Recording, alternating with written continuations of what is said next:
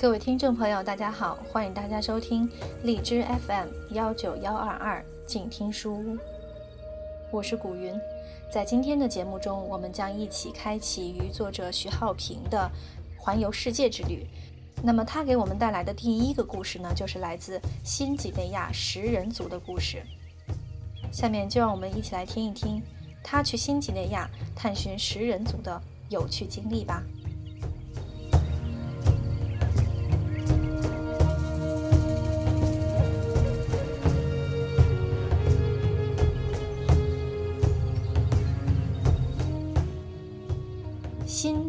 亚食人族之旅。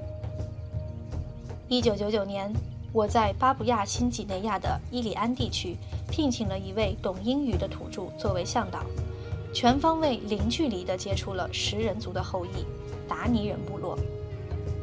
那时的我已经去过了近百个国家，积累了丰富的户外旅行经验，不再如刚开始旅行时那般羞涩胆怯。当然，和食人族打交道。也不是第一次了。此前，我在巴布亚新几内亚全境考察过几个食人族部落，他们绝大部分都已经摒弃吃人的习俗。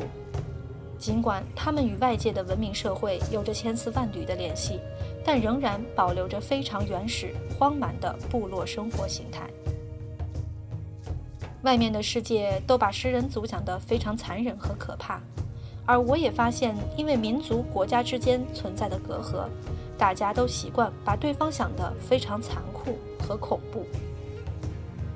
但事实上，当你真的与其接触时，除非你自己事先怀着戒备之心，或者刻意保持距离，人与人之间都有一座微妙的桥梁，它可以拉近彼此的距离。比如，我们不远万里来到伊里安岛。岛上的食人族部落对遥远的外国人其实非常好奇。只要你敞开心扉去面对，双方都能产生好感。有趣的是，很多民族因为彼此靠得很近，反而经常互相攻击、伤害。所以，我想说，其实距离也是一种美。伊利安岛上有很多高山，这些高山成了部落与部落之间天然的领地界限。在每个部落的外面都有一个由单根木头搭建而成的瞭望台，而瞭望台上的勇士甚至酋长便要负责保卫整个部落居民的安全。当我走进达尼人部落时，站在瞭望台上的守卫的勇士便拿弓箭开始警戒。一旦我越来越靠近他的时候，他竟然真的射来了一支箭，嗖，还真是惊心动魄。当时我吓了一跳，心里不禁一阵害怕。后来才知道，其实这是他们传统的一种威吓方式，在对你表示这是我们族人生活的地方，你不可以再踏进来了。当然不必担心食人族看到你后会伤害你或者吃掉你。其实他们对我们这些外地来的人反而觉得挺新鲜。虽然那位向导不会讲当地所有的土语，我还是请他先进去跟那守卫沟通，看能不能准许我进入村子。最后沟通成功了，守卫答应了，而且还引荐我们拜会了他们的族长，头上戴着最长羽毛的人。在这个族长的带领下，我终于进入了他们的村落。当时，一群勇士正在进行着一场战争，能恰好碰到这种场景，我当然不会放过机会，赶紧站在旁边进行拍摄记录。可是，我越看越纳闷，这是在打仗吗？怎么跟我印象里的打仗不一样呢？当时我所看到的是这两个部落之间的杀戮战场，其实正是达尼人恰巧将古代战争的场面搬到了我的眼前，试图还原祖先英勇的故事，以震慑警告来袭的敌人。他们手中都拿着长长的矛，矛的前端还绑有不同动物的标本，如鹦鹉的翅膀或猛兽的头，因为在他们的观念里，这能够加强武器的神力。后来不晓得怎么回事，有个人跑到我旁边，给了我一个武器，也让我加入到战争当中。刚开始我挺害怕的，就跟着他们躲在后面跑。后来我发现其实挺好玩的，他们只是互相威吓，而不是真正的恐怖杀戮。有时候因为我方进攻跑得太快，我还跑过头了，他们就会把我拉回来。想想自己仿佛回到了历史课本里面的时光隧道，难怪跑着跑着他们都突然折回去了，我却不晓得，仍然一个人傻傻往前跑。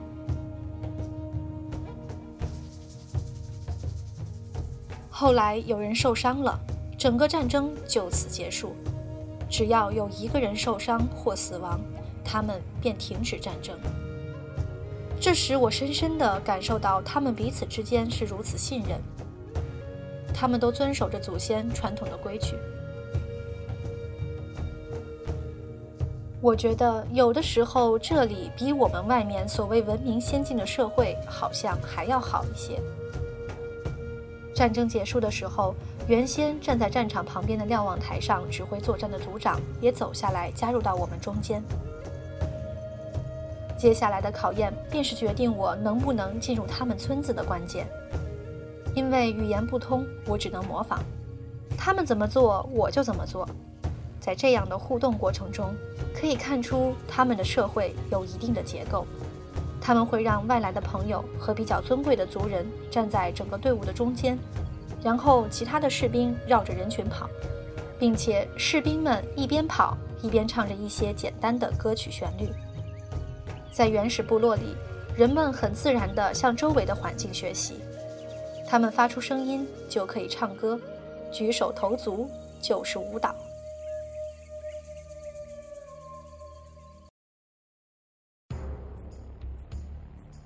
为了试探族长对我们进入村子的态度，我向族长伸出了双手。没想到族长接纳了我，我们把手握在一起。他说他叫雅丽，我说我叫许。我想他已经允许我进入他们的村子了。这个村子名叫朱瑞卡。在向村子行进的过程中，他们边走边唱。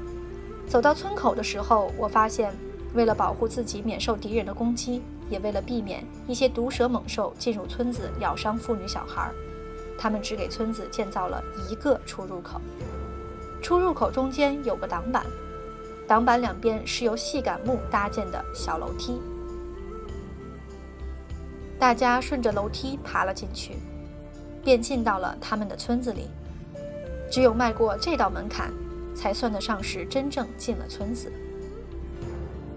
整个村子呈长方形，最中间尽头的屋子便是他们的祖灵屋，也就是他们祖先居住的地方。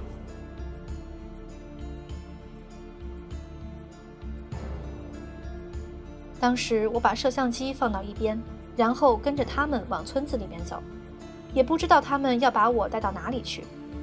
忽然有人给我扛了起来。我低头一看，啊，不是男人，竟然是一名女人。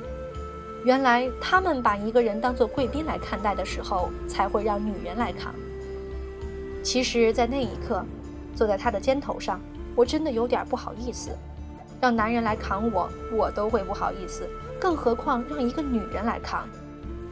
我何德何能，能让他们这样接纳我，把我当成他们的贵宾，甚至当成自己孩子一样？由他们负责生育繁衍下一代的女人把我扛在肩头，好比我是他们的家人一般。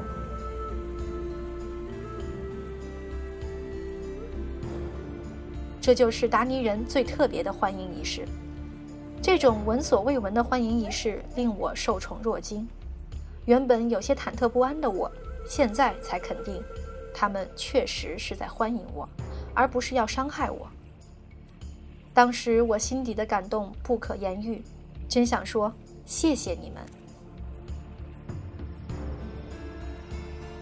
那个女人把我放下来之后，有的男人便过来跟我打招呼，可这打招呼的方式也太特别了，他竟然直接拿着矛朝我冲了过来，像示威一样。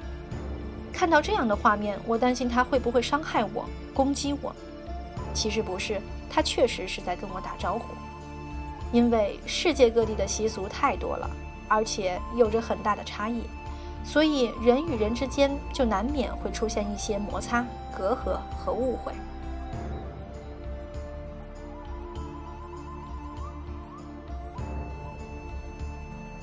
冗长繁复的欢迎仪式结束之时，夜幕也已经降临。我被安排到一位村民家里过夜。住在了他们副碗式单独矮门的茅草屋里。什么叫副碗式的房子呢？就是用竹木撑起一个类似扣着的饭碗的骨架，然后上面盖上茅草枯枝，就变成了他们的房子。房子是没有窗子的。钻进屋里之后，我拿着一个油灯从下面爬到上面来，看到上面垫着一些茅草，原来他们就睡在这些草上。这里就是他们的寝室。当然，在下面正中央也有一些干草，不过是用来煮饭烧水的。做饭的地方安排的刚刚好，白天可以烹调食物，而到了晚上可以烧一些干草，让热气往上熏，烟尘会从缝隙间驶出户外。寝室里就跟有了暖气一样，使人们免受内陆高地寒夜的侵袭。睡在食人族部落，总归有些提心吊胆。好在一夜相安无事。你可能很难想象他们是怎样祭奠自己的老祖先的。他们将最值得尊敬、德高望重、有功德彪炳的祖先，不是做个铜像来纪念，而是熏成干尸木乃伊，子孙要天天跟他睡在一起。这种祭奠方式听起来令人毛骨悚然，而那木乃伊就在祖灵屋里面。将木乃伊搬出来后，我惊奇地发现，他们并没有埃及人制造木乃伊的技术，也没有为木乃伊除湿、隔离、防潮，却将几百年前的老祖先的整个尸体保留得那么完整。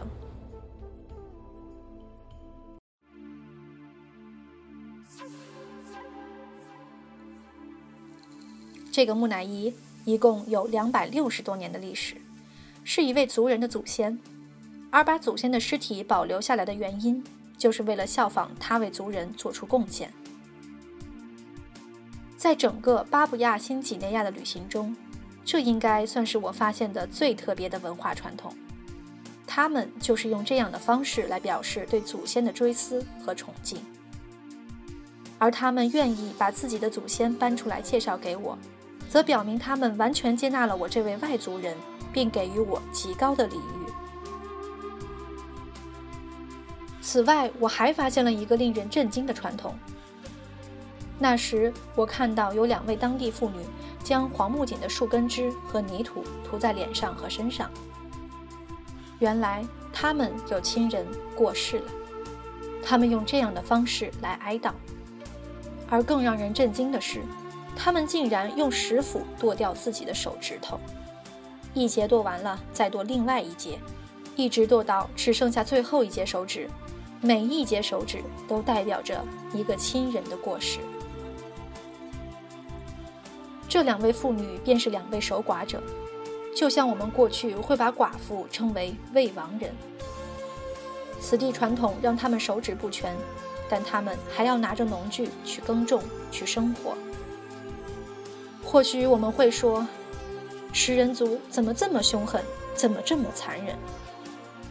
可是这就是地球上一种不同的习俗传统，经过千百年自然约定俗成，我们实在很难做评判。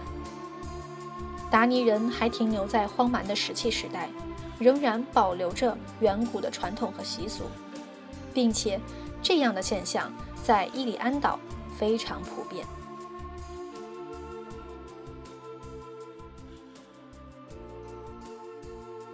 在村子里面，我可以看到他们的生活原貌，但是想要真正融入他们的生活，让他们更加接纳自己，我应该做的不是站在一边指手画脚，而是虚心地向他们学习、参与体验。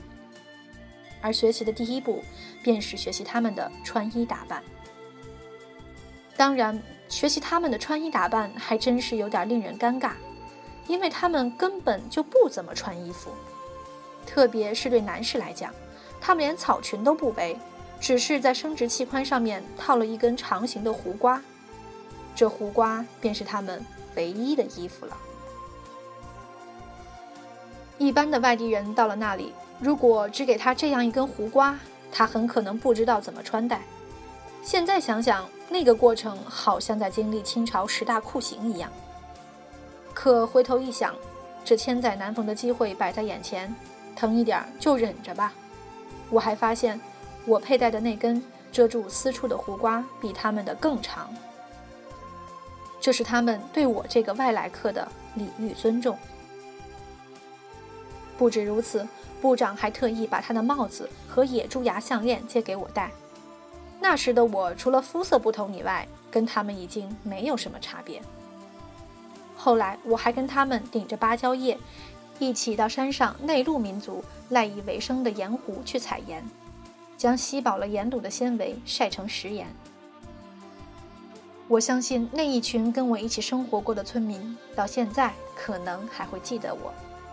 因为从来也没有人像我这样，这么努力、积极地融入到他们的社群当中去。我是第一次接触到这么特别的一个部落，可能也有很多人会担心，他们长得挺凶恶的，会不会把自己给吃了？会不会伤害自己？但是我总是相信，人与人之间有一种很奇妙的感应。你是对我好还是对我坏？你是喜欢我还是讨厌我？大家会有一种很奇妙的直觉感应，像磁场电波扫描般的精确。接下来，你也要试着把自己所有的身段放下，让自己也变成一个很可爱的人。